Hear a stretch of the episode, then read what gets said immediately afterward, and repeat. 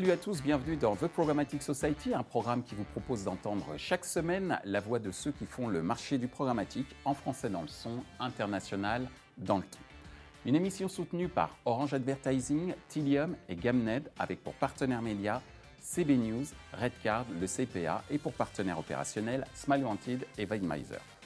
Ce contenu est accessible également en podcast sur les principales plateformes d'écoute. Cette semaine, notre thème est le suivant. Le secteur high-tech en programmatique, état des lieux. Le secteur high-tech est un des secteurs pour lequel le marketing digital est central pour assurer son développement. Existe-t-il des caractéristiques propres au secteur high-tech dans le domaine du marketing digital? Comment la data est exploitée par le secteur high-tech? Quels sont les critères de performance pour le secteur high-tech dans le cadre d'une campagne publicitaire digitale? Pour en discuter, Damien Mora de Gamned, André Baden-Samper de Galaxy Media, Romuald Quin de Digiteca, Michael Arros de Values. Bonjour à tous, bienvenue sur euh, The Programmatic Society. Aujourd'hui, on va parler d'un secteur d'activité qui est très présent dans le monde de la data et du programmatique, et dans le monde digital, euh, pour ainsi dire aussi, puisqu'on va parler d'high-tech. Et euh, ma première question concernant ce secteur d'activité, Existe-t-il des caractéristiques propres au secteur high-tech dans le domaine du programmatique et de la data? On va commencer par toi, André. Alors oui, le secteur high-tech est, particulier, dans le sens où ça regroupe un ensemble d'acteurs assez divers. Donc il y a les acteurs traditionnels du secteur euh, high-tech, et puis euh, il y a toutes sortes euh, d'annonceurs qui ont des produits qui présentent des caractéristiques technologiques et euh, ces produits-là, nous, les étudions aussi au sein de Galaxy Media avec euh, nos marques et nos partenaires, où nous faisons des comparatifs, des tests euh, sur ce type de produits. Alors ces produits peuvent être des produits physiques ou des produits immatériels, logiciels, services, etc. Et ce qui est aussi assez intéressant, c'est qu'il y a une gamme de prix tout à fait large, du produit à l'achat impulsif au produit où vraiment il faut euh, l'audience, l'acheteur va étudier euh, finement pour comprendre euh, les différences, ce qu'apporte cette technologie dans son quotidien. donc oui, il y a des spécificités. Il y a des spécificités en termes d'audience, d'évangélisation des solutions technologiques. Merci André. Damien ta vision du secteur euh, high-tech et surtout des caractéristiques qui pourraient être propres à ce secteur dans le domaine du programmatique et de la data bah, C'est vrai que la caractéristique principale pour nous de ce secteur par rapport à d'autres secteurs, euh, c'est la, complexité euh, du, parcours d'achat et du circuit de distribution. on le voit parce qu'avec des, annonceurs, des marques et des retailers, type les FNAC, les Darty, les boulangers, etc., déjà ce sont deux, on va dire, caractéristiques et deux contextes complètement différents. Et pour les marques, être, euh, le circuit de distribution est très complexe parce qu'ils peuvent passer par ces, par ces distributeurs, mais également par des distributeurs pure player à la Amazon. Mm. Euh, sur Amazon, bah, ils peuvent avoir aussi euh, leur propre corner, être revendus par des revendeurs particuliers, voire même par des particuliers. donc on a un circuit de, de, distribution qui est assez complexe. Et, et pour ces annonceurs-là, mesurer la performance du début jusqu'à la vente en magasin ou en ligne, ça peut paraître un peu complexe. Merci euh, Damien. Romuald, chez Digiteca alors, alors qu'est-ce que tu as pu euh, constater en termes de caractéristiques propres au secteur high-tech je vais, je vais, te répondre de manière euh, un peu plus globale. Disons déjà que sur ce secteur, il y a deux grands verticales, la partie B2C et la partie B2B. Sur la partie B2C, on va chercher à toucher une audience qui est large, à qui il faudra raconter une histoire, fidéliser avec un sentiment d'appartenance qui va être très fort. Et sur la deuxième verticale, on s'adresse à, à, une audience spécialisée avec des besoins précis. La B2B, donc. Ouais, avec des produits qui sont moins connus mais parfois plus rentables. Si je prends par exemple Amazon qui fait les trois quarts de son bénéfice sur, sur le cloud, on voit que ça, commence à être à quelque chose d'assez solide. Euh, et enfin, il y a un autre point que je voulais, euh, je voulais évoquer, c'est une méfiance euh, grandissante vis-à-vis des technologies. on le voit à travers différentes polémiques. Alexa récemment pour Amazon, on a peur que, que, ça enregistre un peu trop de choses ou euh, WhatsApp, dont le gouvernement veut euh, éviter le data leakage, donc préfère euh, faire sa messagerie interne.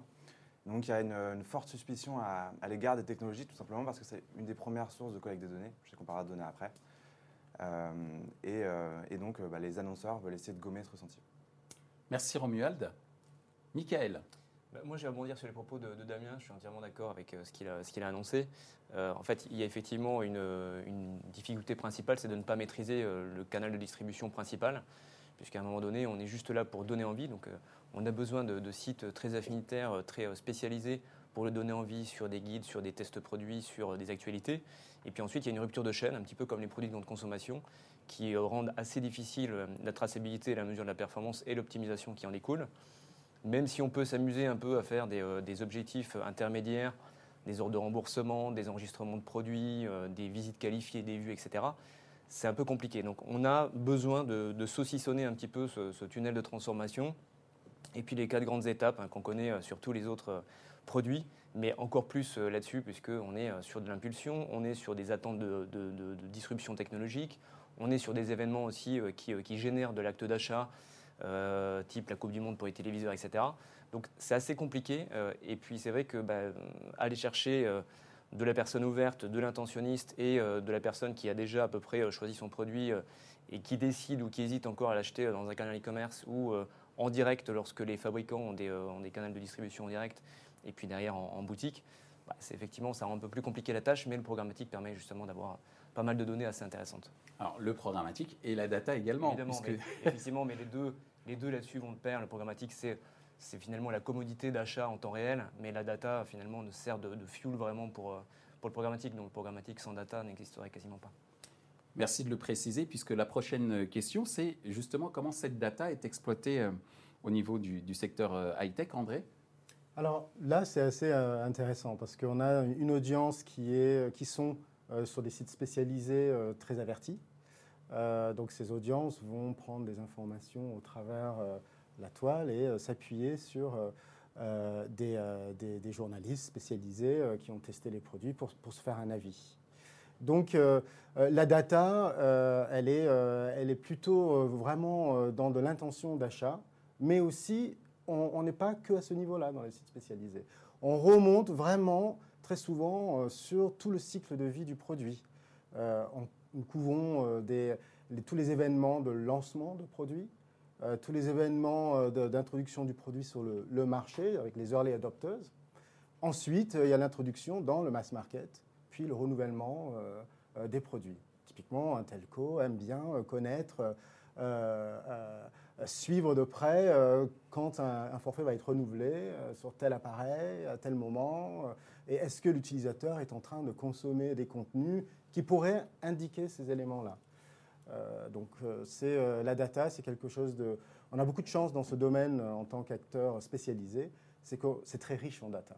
Et, cette data, donc, elle est accessible pour les annonceurs. si je reprends le dernier exemple avec les signaux indiquant qu'un utilisateur veut changer de forfait, c'est des datas que toi, tu peux fournir euh, via Galaxy Media? Alors, dans le domaine euh, des, euh, des, médias, des marques médias, nous sommes en, général sur tout le marché des early adopters nous-mêmes de technologie. Nous étions parmi les premiers à implémenter le header bidding à l'époque. Nous, avons tous, nous sommes tous équipés de DMP, évidemment de CMP. On, gère tout, tout le processing de la data avec une, une grande rigueur. Euh, donc oui, en effet, ces, informations-là, en temps réel, peuvent être euh, euh, mises à disposition, partagées. On peut travailler de manière très proche avec les annonceurs. Mais les annonceurs travaillent avec nous sur ces éléments-là. Alors, il y a deux types d'annonceurs, comme tu disais. Il y a les annonceurs qui sont des intermédiaires, c'est-à-dire qu'ils ont des produits, mais ils ne le distribuent pas, ils n'ont pas le touch point avec leurs clients. Et puis, il y a les annonceurs qui maîtrisent toute la chaîne, qui ont leur boutique en ligne, qui vendent en direct. Et puis, il y a aussi la distribution. Alors, les deux deuxièmes de cette catégorie sont très, euh, très matures, ils maîtrisent vraiment toute la chaîne. Les premiers bah, doivent, euh, se doivent de travailler avec des acteurs qui peuvent les accompagner. Les accompagner dans les contenus euh, premium, dans un environnement premium, mais aussi dans la compréhension des actes d'achat de leurs clients. Merci André pour toutes ces précisions. Damien, l'exploitation de la data dans le secteur high-tech euh, alors, je, distinguerai deux types d'exploitation. la première, ça va être l'activation. Donc, ça, rentre dans ce, que, dans ce que tu expliquais sur bah, comment, comment la data m'aide à cibler les bonnes audiences et surtout au bon moment. Euh, et la deuxième partie, c'est la mesure. C'est-à-dire la, donnée qui nous permet de mesurer des ventes en magasin, des ventes sur un site, etc. Donc ça, c'est les deux, les deux pans que, que je traiterai. Le premier, c'est l'activation. Donc là, effectivement, pour des, acteurs de l'high-tech aujourd'hui, on a beaucoup de capacités de, ciblage d'audience très qualifiées. Donc à la fois des, tests des sites spécialisés sur les tests utilisateurs. Alors je sais que pour le, coup, nous, chez Gamned, euh, faisant partie du groupe Unify maintenant, on a effectivement euh, ces audiences-là avec les sites comme les numériques, par exemple. Euh, donc sur le secteur de l'high-tech, c'est vrai que c'est un peu incontournable. Pareil pour les données, on va dire distributeurs, donc avec Amazon, voire même avec les, les acteurs de la grande distribution, qui aujourd'hui permettent d'activer les audiences qualifiées en fonction de leur historique d'achat pour les encarter, etc. Euh, et euh, la, troisième, capacité pour l'activation, c'est bah, effectivement la, donnée first party, dont, l'annonceur est propriétaire, l'annonceur ou le retailer est propriétaire. Et ça, aujourd'hui, euh, tu le disais sur la partie DMP, de plus en plus d'acteurs sont équipés de DMP et s'en font aujourd'hui des, cas d'usage qui correspondent un peu plus aux, utopies qu'on pouvait en avoir au départ, avec, on y viendra après, mais sur des, des mesures qui peuvent être différentes. Voilà. Merci euh, Damien. Ta vision, euh, Romuald, sur euh, l'exploitation de la, data, de la data dans le secteur high-tech? Ouais. Alors si je reprends la segmentation que j'ai fait en, introduction, sur la partie, la partie B2C, l'audience est large, donc par définition, elle va être plus facile à toucher. Mais afin de s'adresser au bon public, ou alors à l'inverse, faire de la guerre et marketing, il va falloir affiner. on pense forcément à la data sociodémographique pour arriver à cibler les bons individus, mais il va y avoir aussi potentiellement des ciblages tactiques, comme un peu de contextuel, un peu de sémantique, qui va nous permettre d'être au plus près. En ce qui concerne le B2B, on s'adresse ici à une cible niche, donc par définition plus compliquée à adresser. Et c'est là où la data va faire tout son sens. Aujourd'hui, avec la data, on est capable de faire du profiling, de clusteriser des individus afin de savoir exactement quelles sont les, catégories de personnes qui sont attentionnistes. Et euh, appliqué avec des filtres en, en pré-bid, on va être capable de cibler uniquement les décideurs. Merci Romuald. Michael même s'il y a déjà eu beaucoup de choses qui ont été, euh, qui ont été euh, dites, euh, bah, en fait, globalement, on peut segmenter en quatre parties les fonctionnalités natives du DSP qui peuvent être aussi intéressantes. Je suis un, je suis un FAI, je suis un opérateur de téléphonie mobile. Ça, ça m'intéresse évidemment d'aller, d'aller intercepter les petits abonnés de mes concurrents. Donc ça, c'est des informations qui sont assez simples à aller chercher. Les, les informations de terminaux avec finalement derrière des registres euh, qui vont, euh, qui vont euh, éditer le listing des terminaux hein, qui arrivent un peu en bout de course pour pouvoir justement cibler des personnes qui sont mal équipées et qui peuvent potentiellement aller chercher la, nouveauté. Et puis ensuite, effectivement, il y a la first party. Là, encore une fois, étant donné que tous les fabricants poussent de plus en plus à aller enregistrer les produits pour avoir un historique, quasiment le carnet d'entretien du téléphone ou, autre chose, bah là, on sait que globalement, sans parler d'obsolescence programmée, que globalement, à partir d'un cycle de 3, 4, X années de vie, on est capable justement de faire des choses intéressantes. Donc là, finalement, on arrive sur du CRM, onboarding et on va aller euh, essayer de faire ce genre de choses. Seconde partie, et là c'est intéressant effectivement avec euh, les partenariats qu'on peut avoir, beaucoup peut-être un petit peu plus important que euh, le seul bundle média et data et voir évidemment qu'est-ce qu'il est capable aujourd'hui de faire, ou voir GameNet aujourd'hui avec, avec les, les, éditeurs spécialisés du, groupe.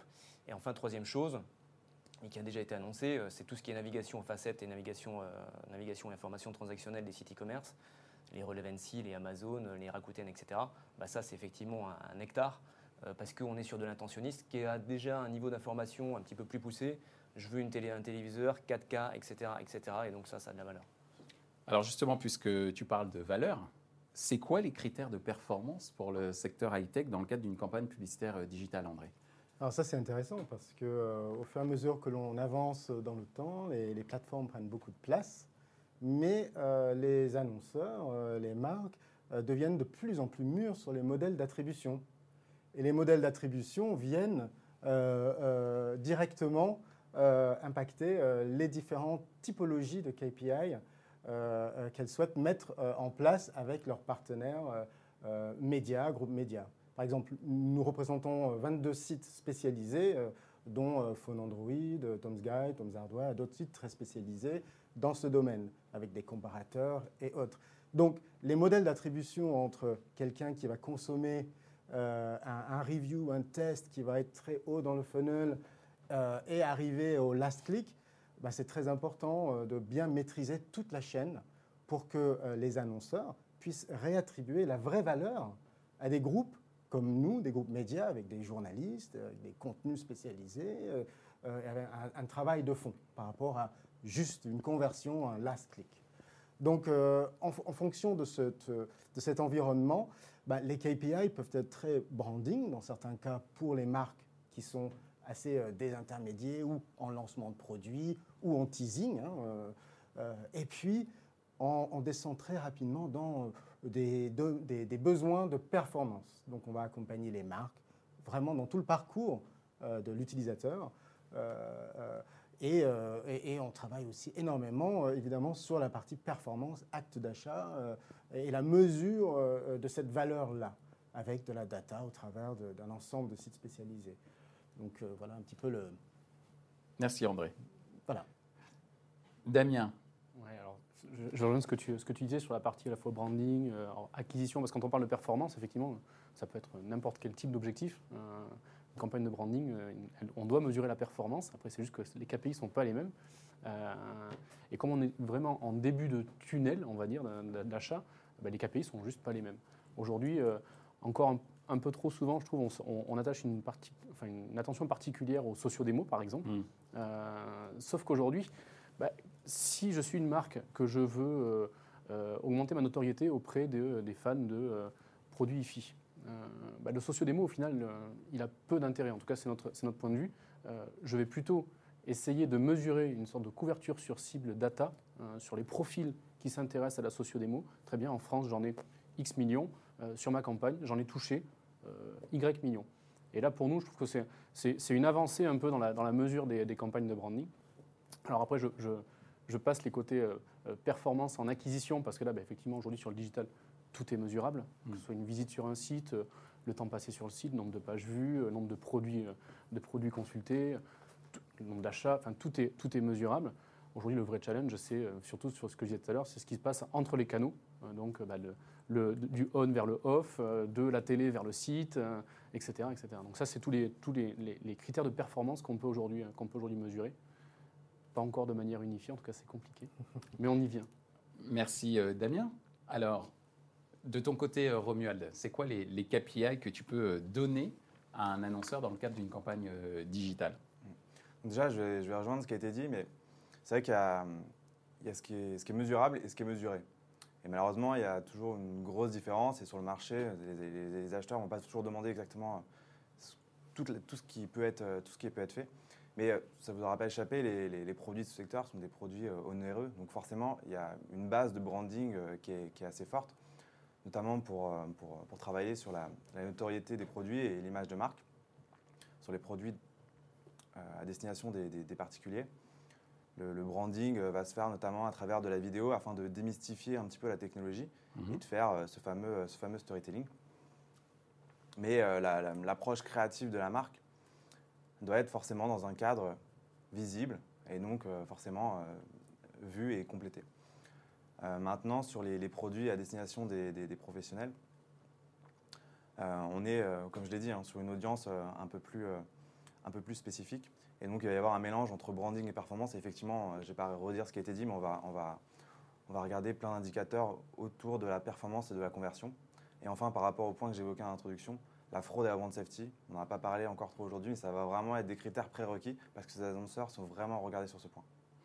Merci Romuald. Michael. Bon, j'arrive toujours en bout de chaîne, donc c'est vrai qu'il y, a énormément de choses aussi qui, se disent. la prochaine, c'est pour toi. Allez. En premier. Euh, ce que j'ai envie de dire, juste, c'est qu'il y a à la fois des spécificités et à la fois euh, un, pilotage commun. C'est-à-dire que le pilotage commun, bah, effectivement, euh, une vidéo, il faut qu'elle soit vue dans un bon cadre, complétée, auprès de la bonne audience, etc. Mais ça, c'est transverse à tous les, tous les secteurs. Et le bout de chaîne, bah, c'est euh, la complexité qu'on peut avoir euh, lorsqu'on est euh, fabricant, qu'on a un site e-commerce, mais qu'on ne doit pas concurrencer les gros distributeurs à côté parce que c'est eux qui font vivre.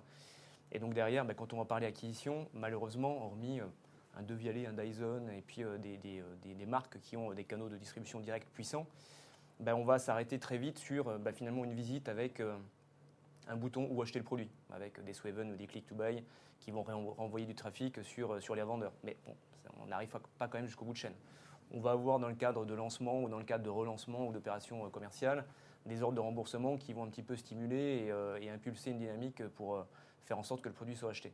Donc là, c'est assez spécifique. On est quasiment sur du lead gen, on est sur de la visite qualifiée plus plus. Et en amont, bah, évidemment, c'est des KPI qui sont multisectoriels et qui, à mon avis, ne sont pas spécifiques au marché du high-tech. Merci Mickaël. Je t'ai promis une chose. Je la tiens. D'accord. la prochaine et dernière question, c'est toi qui commences.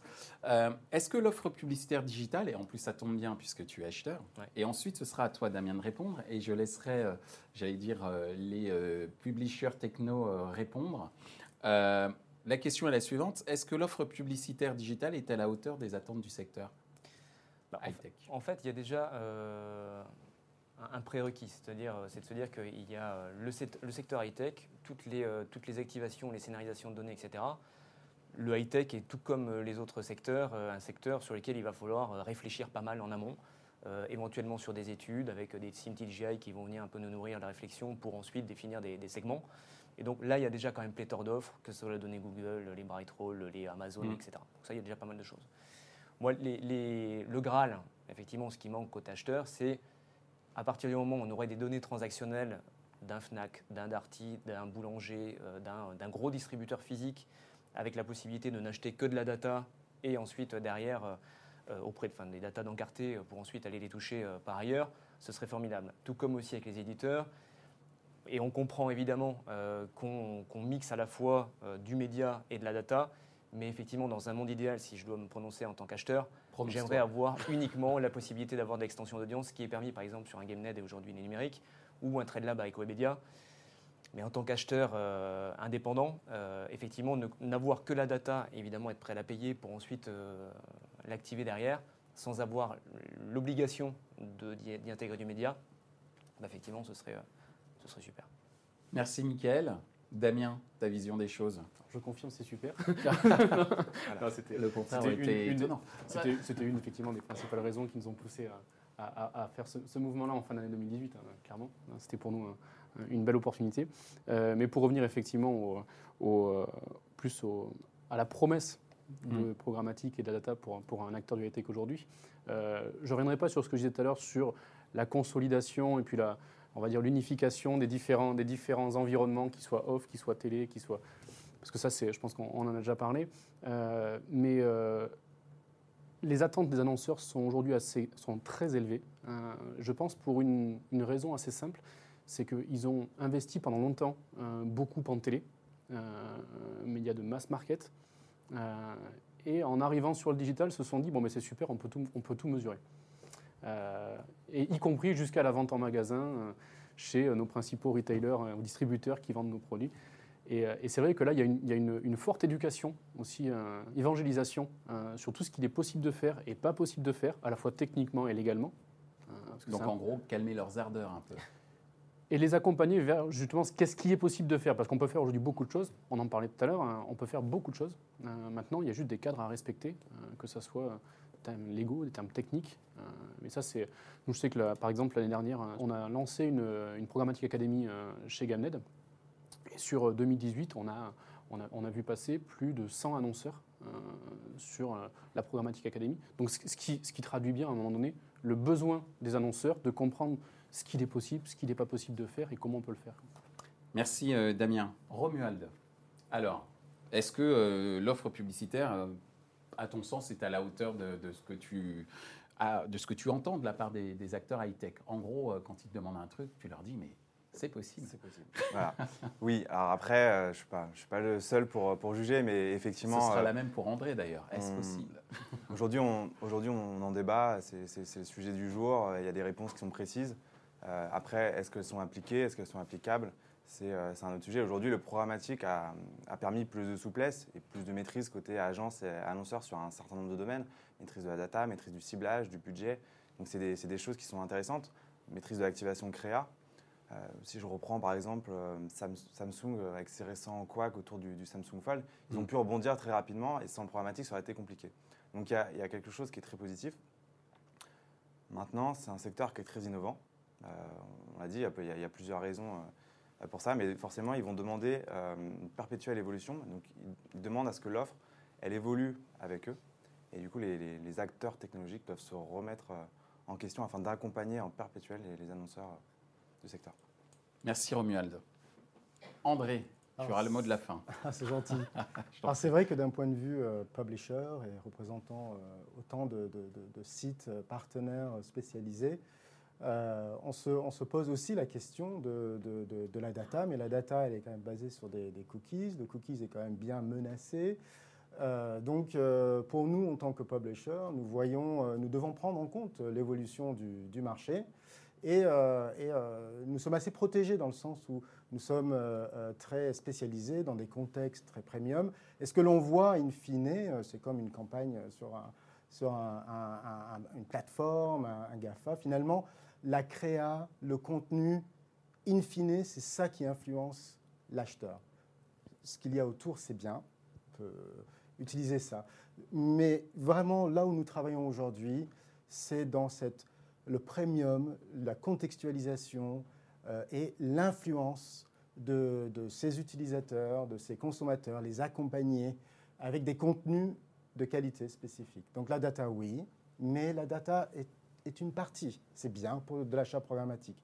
Mais le corps de la conversion, de l'achat et euh, de la vente euh, et la performance de nos, de nos euh, clients annonceurs vient d'un mix de multiples éléments. Voilà. Merci André, merci messieurs pour ces multiples éléments que vous nous avez donnés justement pour bien comprendre les enjeux autour de la data et du programmatique sur un secteur clé, hein, à savoir le secteur high-tech. J'espère vous revoir bientôt. En tout cas, merci pour la qualité de nos échanges. Merci à toi.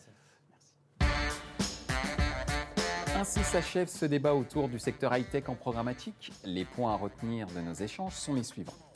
Les acteurs high-tech ont besoin de récupérer les données liées aux intentions d'achat ou aux appétences des utilisateurs quant aux différentes technologies dont ils ont besoin. Et ce, que ce soit dans un contexte d'achat impulsif ou dans le contexte d'un achat raisonné. 2. La dimension performance est importante, mais la notion de storytelling est également un levier nécessaire pour permettre aux marques high-tech d'asseoir leur crédibilité quant aux attentes technologiques de leur cible. Retrouvez ce programme en podcast sur les principales plateformes d'écoute. Merci à Orange Advertising, Tilium et Gamnet pour leur soutien, ainsi qu'à nos partenaires médias CB News, Redcard et le CPA, sans oublier nos partenaires opérationnels Smile Wanted et Vilmeiser. Merci également à l'ensemble des équipes d'Atelier B pour la réalisation de ce programme.